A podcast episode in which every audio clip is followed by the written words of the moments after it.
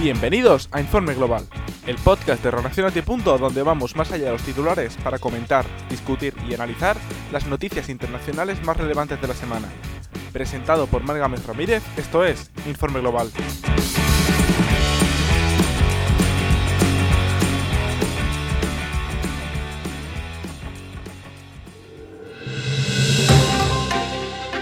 En las últimas semanas, 15 países de Asia y el Pacífico han firmado el mayor acuerdo comercial del mundo. Se han incrementado las hostilidades en el Sáhara, las polémicas elecciones estadounidenses siguen su curso y Francisco Sagasti juró como presidente interino en Perú, entre otras muchísimas noticias. Hoy Álvaro Pérez y Amin Lijarza nos lo cuentan. Pero antes presentemos a Álvaro, nuestro invitado de esta semana, quien es graduado en Derecho y Administración Pública y Gestión por la Universidad de Sevilla y magíster en Diplomacia por el Centro de Estudios Internacionales de Barcelona. Su vocación son las relaciones internacionales y su pasión, la política internacional. Bienvenidos Álvaro y Amin y empecemos como cada domingo el noveno episodio de Informe Global. El pasado 15 de noviembre, Indonesia, Tailandia, Singapur, Malasia, Filipinas, Vietnam, Birmania, Camboya, Lagos, Brunei, China, Japón, Corea del Sur, Australia y Nueva Zelanda firmaron el RCEP, por su sigla en inglés o la Asociación Económica Integral Regional, un ambicioso acuerdo comercial que servirá para expandir la influencia de China en la región, el mayor acuerdo comercial en términos de Producto Interior Bruto. Álvaro, ¿qué significa este acuerdo para la región? ¿Expandirá la influencia de China de verdad? Pues muchas gracias en primer lugar por tenerme aquí. Eh, como comentabas ya, a una escala global, esta cooperación económica se traduce en el mayor acuerdo comercial del mundo. Aglutina a un tercio de la población mundial y representa hasta un 29% del PIB global. A nivel regional, comporta básicamente la eliminación de distintos aranceles a la exportación, propiedad intelectual, telecomunicaciones, servicios financieros, comercio electrónico también, todo ello durante un periodo de 20 años, pero el acuerdo aporta también luces y sombras.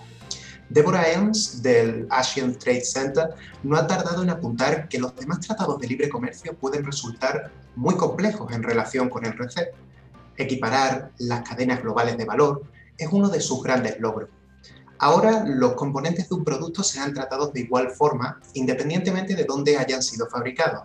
Además, en un claro ejemplo de diplomacia económica, el RCEP servirá para pulir, eh, para pulir perdón, relaciones bilaterales históricamente complejas, como es el caso de China y Japón.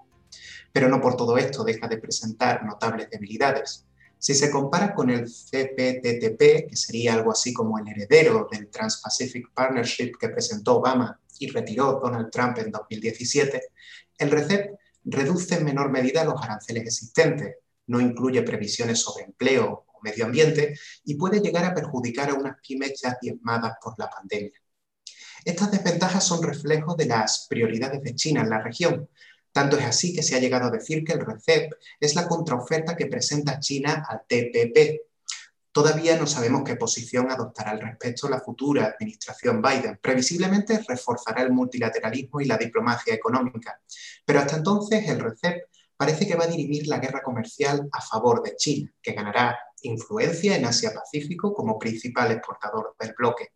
También contribuirá a afianzar la Belt and Road Initiative, la nueva ruta de la seda en Asia Central, engarzará con las inversiones de China en la costa este del continente africano y pondrá a Latinoamérica en un brete. Los empresarios tendrán que presionar por el multilateralismo en el Cono Sur para insertarse eficazmente en este nuevo bloque. Con lo cual el RCEP está llamado a tener un impacto regional, pero también global en la definición de los equilibrios económicos.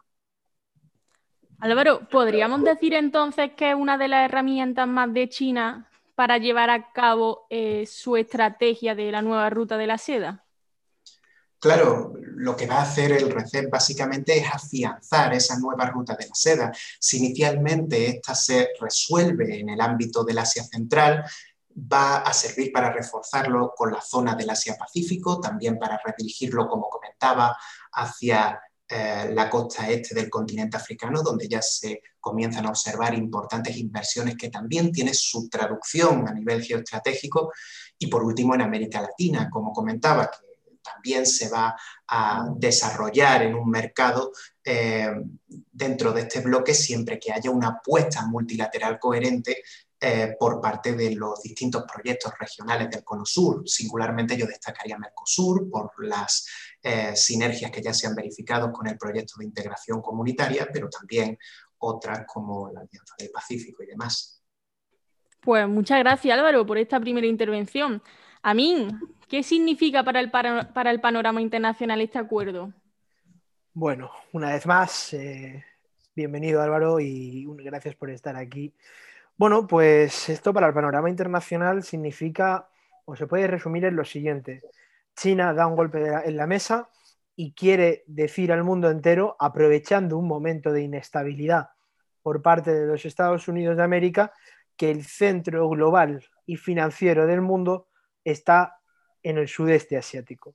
Eso es el principal mensaje que se lanza, que se lanza con, este, con este acuerdo. Y hay que tenerlo en cuenta, porque es muy importante. Ciudades como Shanghai, que ya sabemos que es la capital financiera china, pero tras este acuerdo va a aún más, si podemos decir, convertirse en una megacity financiera, o incluso ciudades como Hanoi, que no la tenemos muy en cuenta, van a convertirse en ciudades claves para, para este acuerdo hay que tener en cuenta que este acuerdo lo, firman también dos grandes aliados de Estados Unidos, como puede ser Australia, como son, perdón, como puede ser no, como son Australia y Nueva Zelanda, además de, bueno, Japón o Corea del Sur.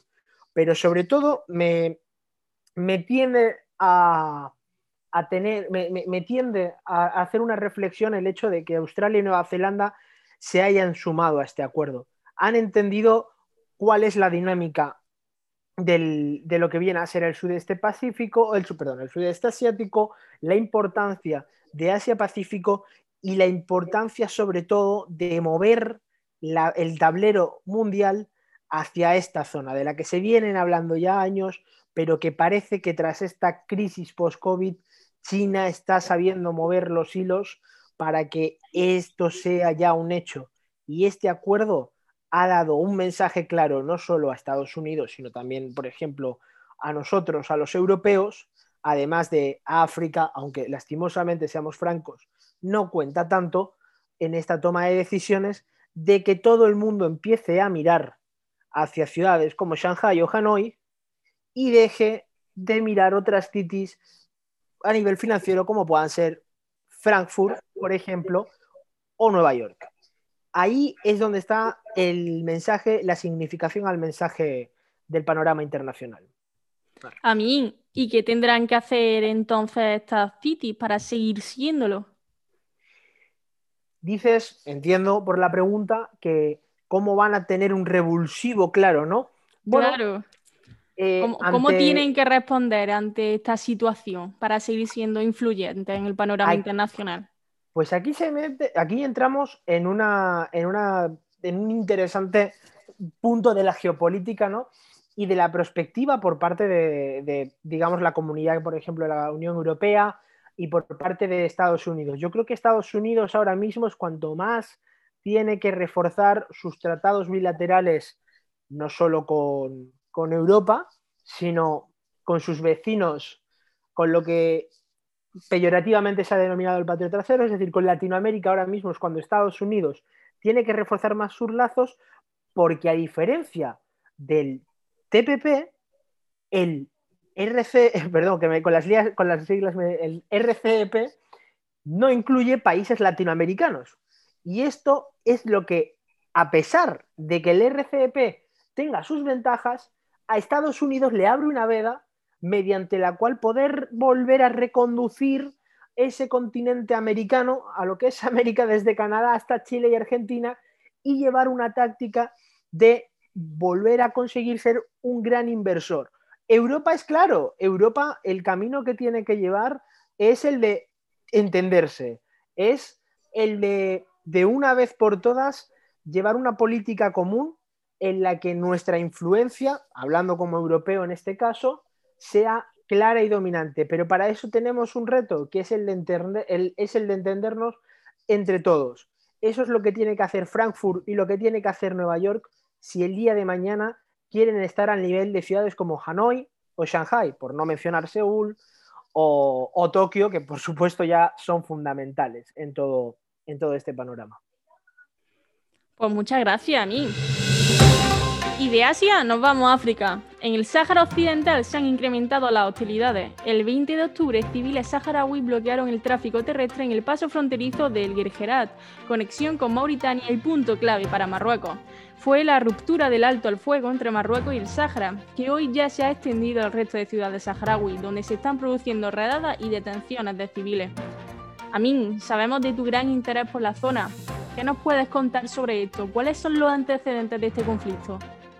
Bueno, los antecedentes de este conflicto vamos a intentar eh, resumirlo de manera muy esquematizada. Vamos a entender que para el conflicto del Sáhara Occidental hay eh, tres actores.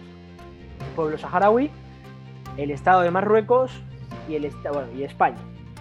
El gobierno marroquí o Marruecos, España y el pueblo saharaui, ¿no?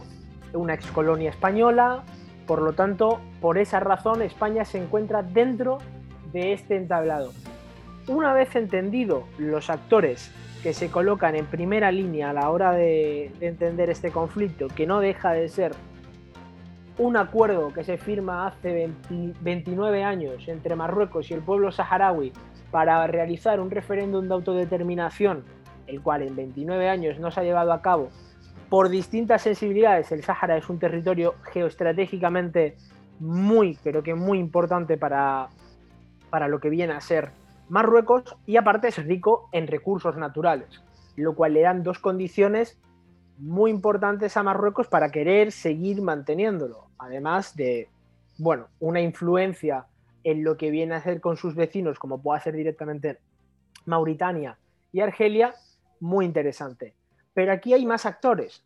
Está Argelia como autor o digamos como actor clave y autor de, muchas zonas o de muchos momentos en este conflicto. Está Estados Unidos y está Francia. ¿De acuerdo? Y hay que entender que estos son actores de segunda línea, lo cual no quiere decir que sean menos importantes. Estados Unidos es clave porque aparte de que ha sido la, bueno, y es todavía la primera superpotencia en el mundo, es aliado de España y aliado de Marruecos, ¿de acuerdo? Y ejerce una fuerte presión sobre Argelia, pero no es un real aliado argelino en este sentido, ni por ambas partes. Estados Unidos y Francia. Francia es aliado nuestro de España y es aliado también marroquí, pero tiene sus intereses porque también es aliado argelino, pero Marruecos y Argelia tienen una rivalidad que no les deja tampoco o que incide en que en un conflicto como el Sahara los argelinos apoyen al pueblo saharaui y concretamente no al pueblo saharaui en su conjunto, sino que hay que entender que el Frente Polisario es una opinión mayoritaria dentro del conflicto saharaui, pero tampoco es toda la, toda la digamos, toda la opinión dentro del pueblo saharaui. Ha ido variando mucho con el tiempo, pero eso nos daría para un podcast entero. Por lo tanto, Argelia, Francia, Estados Unidos. ¿En qué inciden en este conflicto? Inciden en que hay que entender que para que el pueblo saharaui, que pide un referéndum de autodeterminación frente a, eh, frente a Marruecos, frente a Rabat, tiene, ellos no tienen ningún apoyo claro, ¿de acuerdo? Actualmente. Y eso les lleva a que estos distintos actores, España mediando por haber sido potencia colonizadora del territorio saharaui, Estados Unidos y Francia, que son aliados de los distintos actores directos de la región, y hasta inclusive podríamos meter a Irán aquí por medio, pero no hay que entrar en tampoco todo el conflicto como se lleva a cabo, lleva a, a, darnos a entender que el conflicto saharaui es un conflicto donde los saharauis son los únicos que no deciden nada. ¿Esto qué quiere decir? No tienen poder digamos, armamentístico, no tienen poder económico, no tienen ningún tipo de poder. Entonces, dependen de los acuerdos que los demás lleven a cabo. Y esto provoca que durante 29 años Marruecos y el Sáhara se hayan entendido cuando les ha dado la gana. Es decir, se han entendido siempre para torpedear el pacto. Los saharauis, porque igual Marruecos llegaba y decía, vamos a hacer un referéndum, pero oye, si tú coges y tienes el referéndum, no vas a tener esto, no vas a tener esta competencia, no vas a tener esta otra, lo cual llevaba al Sáhara a romper altos el fuego, al Frente Polisario, perdón, a romper altos el fuego y a que Marruecos se echase para atrás y en otras, en otras ocasiones era distinto. La diplomacia marroquí, sobre todo, veía unos intereses en el Sáhara, además del propio gobierno en sí mismo, pero la diplomacia en concreto veía unos intereses en el Sáhara muy importantes concretamente vuelvo a repetir, la diplomacia marroquí, que es a veces juega como un órgano aparte del propio gobierno, y se saltaban los altos en fuego haciendo detenciones ilegales, no dejando en la ONU participar activamente al Sáhara, etcétera, etcétera. Entonces, este conflicto, ya lo hablaba el otro día eh, con, una compañera, va a ser un conflicto enquistado eternamente porque no hay realmente una intencionalidad por ninguna de las partes en ponerse de acuerdo. Ambas partes no se entienden, no quieren entenderse y España tiene un papel fundamental en todo esto, pero no lo está llevando a cabo, porque al final España también tiene sus problemas, digámoslo así, con, por ejemplo, Marruecos. Entonces, no nos conviene tampoco llevar a cabo ninguna línea de acción desde el punto de vista como español, hablando por la diplomacia española, directamente a favor del Sáhara o en contra del Sáhara. Podemos ser un interlocutor, un mediador, pero España no puede ser en ese sentido más que eso. Y esos son los tres actores principales, como, como he dicho, Francia, Estados Unidos, Argelia, que tiene una rivalidad con Marruecos y que siempre va a apoyar al pueblo saharaui, pero actualmente tiene problemas internos que no le permiten decantarse por, lo que, por, el Sáhara o participar activamente en ayuda del Sáhara, etcétera, etcétera. Ese es un poco el batiburrillo de antecedentes que dan para mucho tiempo de explicación, pero en resumidas cuentas, eso es lo que es el conflicto saharaui. Un conflicto de intereses económicos y estratégicos por parte de Marruecos y una intencionalidad de liberarse o de ser un, un pueblo, un Estado por parte de la ciudadanía saharaui. Y Álvaro, ¿Qué hacen España y la ONU ante esta situación? De jure estamos ante una colonia española y de facto lo es de Marruecos. ¿Qué es lo que pide el Frente Polisario entonces? El Frente Polisario lo que pide es el reconocimiento de la República Árabe Saharaui Democrática, referéndum, como apuntaba Min, y el fin de la ocupación marroquí, es decir, la soberanía del Sáhara Occidental. Y la posición de España realmente converge con la que sostiene Naciones Unidas. Sin perjuicio de la ocupación marroquí y a efectos estrictamente jurídicos, como comentabas, el Sáhara es una colonia española. Esto se debe a que la ONU considera nulo el Acuerdo Tripartito de Madrid de 1975. España logró la soberanía sobre el territorio en la Conferencia de Berlín de 1885, con la que se diseñaba eh, el reparto de África. Pero como el 16 de octubre del año 75, de 1975, el Tribunal Internacional de Justicia en un dictamen reconocía el derecho a la autodeterminación del pueblo saharaui, en congruencia también con las resoluciones 26-25 Romanos 25 y 15-14 Romanos 15 de la Asamblea General, se entiende que el Acuerdo de Madrid es nulo de pleno derecho. En consecuencia, la ONU sigue considerando a España potencia administradora del territorio, catalogado como pendiente de descolonización, y Marruecos ejerce un control de facto sobre el mismo. La complejidad del asunto la podemos observar hoy en día al filo de la noticia. El vicepresidente segundo del gobierno ha defendido recientemente la idea del referéndum del Sáhara y el comentario pues, no ha pasado desapercibido para Marruecos, que ha demostrado su situación de poder fáctico, abriendo el grifo, como se suele decir coloquialmente, y provocando una importante ola migratoria en las Islas Canarias. La posición de España se ha ido atemperando precisamente eh, por esto último, por la ventaja geoestratégica de la que goza Marruecos. Tener unas buenas relaciones con el vecino africano siempre ha sido prioritario para España, como sostenía Amin hasta hace un momento, a fin de controlar esa posición de poder que, que detenta desde un punto de vista fáctico. Por ello, la primera visita al exterior de los presidentes de gobierno de España es siempre a Marruecos y también se pueden encontrar eh, muchos otros ejemplos de pleitesía y también de acuerdo eh, entre los dos países. En definitiva, la realidad se impone al razonamiento y el Sáhara queda prácticamente en un limbo jurídico bastante difícil de solucionar. Por su parte, en Estados Unidos se reaviva la polémica por las elecciones presidenciales. En Georgia se han encontrado 2.600 votos sin contar, lo que le ha dado a Trump argumentos para que continúe con las acusaciones de fraude electoral que lleva vertiendo desde antes, incluso de los comicios para no aceptar una posible derrota electoral como la que ha terminado sucediendo. Álvaro, ya en tu intervención en la mesa redonda sobre las elecciones presidenciales que hicimos en relación a ti punto, nos adelantabas que hay precedentes de elecciones polémicas en Estados Unidos. ¿Podrías profundizar más sobre este tema? Ciertamente, la polémica electoral no es cosa reciente en Estados Unidos. De hecho, hasta cuatro procesos electorales han estado marcados por la incertidumbre que hoy se vive con las elecciones de 2020.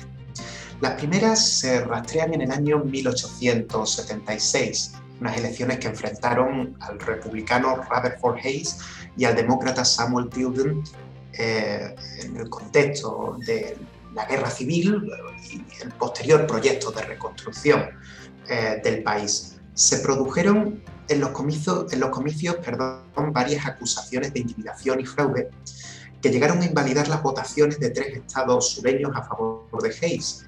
Por ello se designó una comisión parlamentaria para intentar esclarecer el resultado, pero finalmente se alcanzó una situación de consenso con el llamado Compromiso de 1877 Hayes ganaba la elección a cambio de una importante inversión para la reconstrucción en los estados concernidos y la desmilitarización del sur tras la guerra civil norteamericana.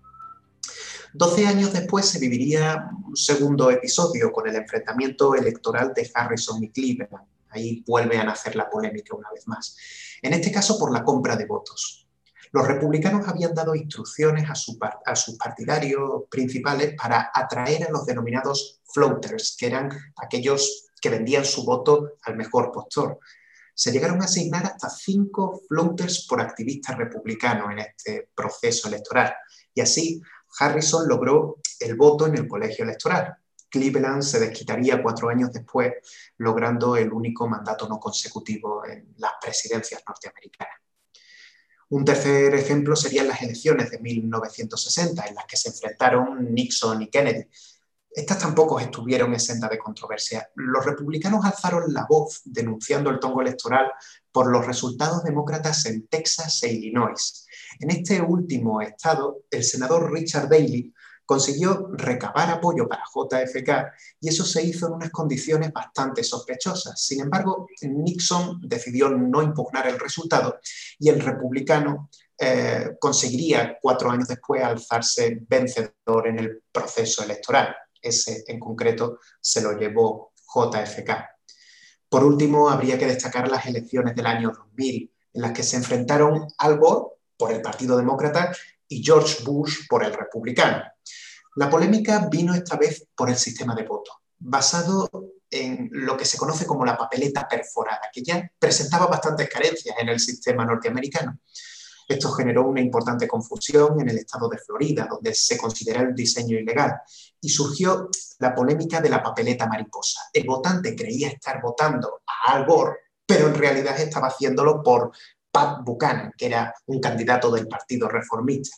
Los demócratas perdieron en Florida y Bush se llevó finalmente el voto electoral. Así, tras la, judicialización perdón, eh, del proceso electoral y el paso por diversos tribunales, la Corte Suprema de Estados Unidos validó la victoria del republicano. Y así pues prácticamente se podría engarzar con el caso de 2020, en esta ocasión marcado por un contexto eh, dominado por lo que ya se conoce como la era de la posverdad, la desinformación, las tesis conspiranoicas y las acusaciones de fraude que han sido desmentidas incluso por los múltiples funcionarios electorales que participan de este proceso, ganando cada vez más peso la victoria de Joe Biden en estos comicios estadounidenses. A mí, ¿y qué supone todo esto ante un panorama político y social tan crispado como el estadounidense? Bueno, pues esto solamente lo único que supone es como la cuota que colma, que colma el vaso, ¿no? Es como darle, es como echarle un poco ahí de fuego a, restos de pólvora que ya habían quedado, es decir, ya que se ha visto claramente que la victoria de Biden es un hecho, eh, lo único que estamos atendiendo es al, al, showman, al showman con su equipo de que a pesar de que sean profesionales, son un equipo de, showmans eh, añadidos, es decir, al equipo Trump, por supuesto, de eh, mantener ese trumpismo, aunque ya él sabe que esto se va a acabar. Es decir, Trump está cada día eh, más convencido de que esto se acaba, ya ha retirado apoyos a la Fox, se habla de ese, posible canal de, ese posible canal de YouTube o canal de televisión de Trump. Es decir, a Trump se le acaba su época de político, que yo nunca podría llegar a decir que Trump es un político, Trump es eh, un showman, y, en ese sentido se quiere ir eh, un poco como rabieta de niño pequeño, es decir, polarizando, a él eso le da igual, es un, es un como él siempre ha dicho, es un empresario, y, y bueno, se va a ir un poco, va a morir matando en este sentido va a dejar a una sociedad crispada, una sociedad dividida, a un partido republicano que va a tener que reconducir a su propio electorado. Esto quiere decir, ahora tú tienes que ir a decirle a tu electorado que, bueno, se ha perdido, ha habido irregularidades, digo, ha habido irregularidades porque no puedes cambiar el discurso de un día para otro.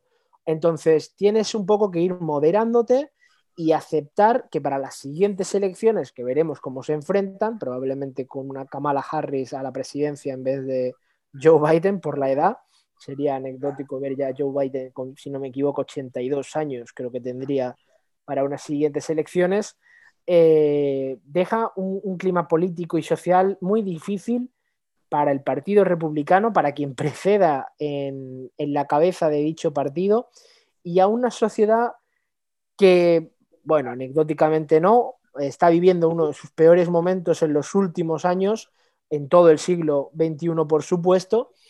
Eh, está viviendo uno de sus momentos más, más crispados y ahora es el momento de, reconducirse, es el momento de intentar llevar a cabo diálogos de narrativas y sobre todo de un presidente, que no lo he dicho, está hablando solo de los republicanos y sobre todo a un presidente que tiene que llegar a la Casa Blanca con una crispación, con un trumpismo que va a seguir eh, calando en la sociedad y que va a tener también que lanzar ese mensaje de, calma, pero a toda la población, porque como bien dijo Joe Biden, él es presidente de todos y que él se considera presidente efectivamente de todo el estado, de, todo, de todo Estados Unidos y que él no tiene ningún problema y que pide calma. Entonces se, se, plantea un periodo de un primer año bastante duro y donde va a ser criticado por ese partido republicano donde el trumpismo va a seguir eh, latente por cada medida que tome. Eso es lo que nos espera en Estados Unidos, al menos para el primer año de, presidencia Biden-Kamala, o Biden-Harris, perdón. Mientras tanto, en Perú, el dirigente del Partido Morado, Francisco Sagasti, juró este martes 17 de noviembre como nuevo presidente interino de Perú y deberá así liderar una transición pacífica hasta las elecciones presidenciales de abril de 2021. Álvaro, ¿por qué esta crispación política y social que se vive en el Perú? La crispación política y social que se vive en Perú responde básicamente al hartazgo del pueblo peruano por la situación política del país. Y en gran medida creo a la percepción colectiva de que la voluntad popular no está teniendo una traducción institucional coherente. Para analizar el caso de Perú, creo deben apuntarse tres extremos básicos. El primero es el dato. En los últimos cuatro años Perú ha tenido hasta tres presidentes. El enfrentamiento que mantienen el Poder Ejecutivo y el Legislativo desde las elecciones de 2016 especialmente ha marcado el panorama político hasta el día de hoy. Tanto es así que la situación política en Perú parece responder a una suerte de déjà vu los presidentes cuentan con un gran respaldo popular, pero apenas tienen apoyo parlamentario. Y la reproducción de esta situación en los últimos años es una de las principales causas de las protestas que hoy se viven. En segundo lugar, habría que considerar el poder que detenta el Congreso. Aunque Perú es un sistema presidencialista desde un punto de vista formal, sustantivamente se asemeja a los modelos parlamentaristas. Las acusaciones de corrupción lanzadas en los últimos tiempos, el unicameralismo peruano también y la consiguiente falta de ratificación de decisiones en segunda cámara, así como la relativa facilidad con la que se puede destituir al presidente, son las claves y al mismo tiempo los déficits del sistema que subyacen, en todo caso, a las protestas que estamos viendo en estos últimos días. Por último, habría que destacar la institución de la vacancia por incapacidad moral, que es el instrumento que se ha empleado para la destitución de Vizcarra. Originado en la Constitución de 1839 y que ha ido eh, transponiéndose en las distintas constituciones eh, del Perú hasta la fecha, presenta un alcance notablemente distinto a las figuras afines que se pueden observar en el constitucionalismo comparado. El quiz es cómo se define la incapacidad moral, que abarca, en teoría, desde la enfermedad a la falta de autoridad. Los casos de corrupción que han marcado los últimos mandatos han sido suficiente acicate para la posición en este sentido. Pero además el proceso eh, subyacente a esta figura es bastante sencillo de llevar a cabo. Tan solo se precisa un 20% de la Cámara, es decir, 26 diputados para activarlo, un 40%, 52 de 130 diputados, para la admisión a trámite y finalmente un 66%, es decir, 87 diputados para la aprobación. Todo ello, además, sin largos debates ni excesivos trámites. En resumen, la protesta responde esencialmente, ya digo, a esta disociación que se produce entre la voluntad popular y su representación institucional. El fuerte poder que detenta el Congreso y las facilidades parlamentarias es lo que sesga el sistema, aunque claro, la falta de ejemplaridad pública y los múltiples casos de corrupción que han azotado el Perú en los últimos años tienen también su peso específico en esta controversia.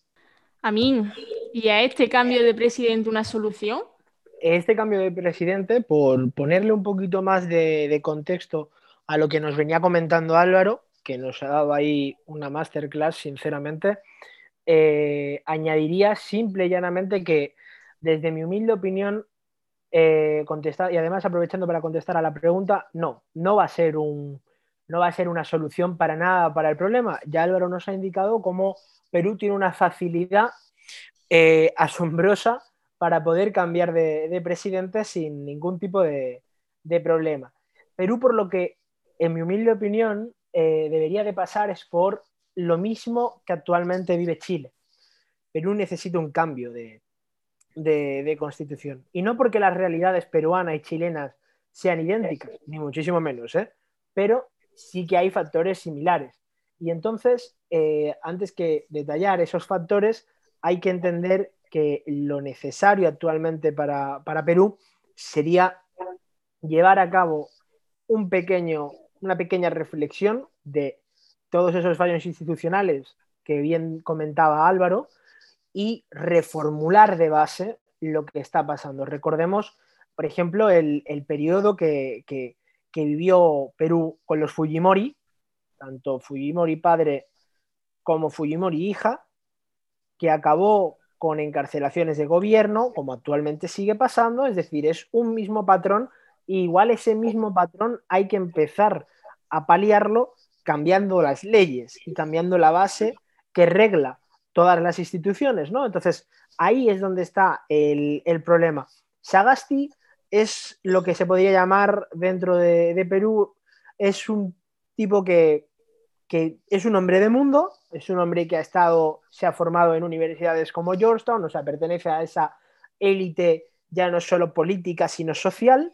Eh, es bueno, es originario, no, es, peruano, aunque tiene la nacionalidad costarricense y además eh, viene de familia eh, austríaca, pero lo fundamental, que todos estos factores conforman una personalidad dentro de lo que es la sociedad peruana, eh, este, este presidente lo que va a suponer es una tecnocracia. Entonces, lo que se puede esperar de Sagasti es igual una transición hacia vivir un proceso como el que actualmente ha vivido Chile de, bueno, eh, plantearse una nueva constitución que dé paso a de verdad solucionar la, sociedad o las, o las instituciones peruanas y que lleve a un proceso final de mejor estructuración a nivel político-social eh, de Perú, porque se va a traducir con unas mejores instituciones o mejor regladas,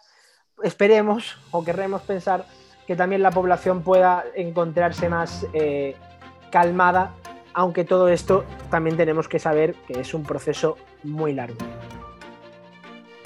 Y con esto acabamos el penúltimo episodio de la temporada que finalizará la semana que viene. Amin, Álvaro, gracias por participar en Informe Global. Nos vemos el próximo domingo con el especial Asia. Muchas gracias.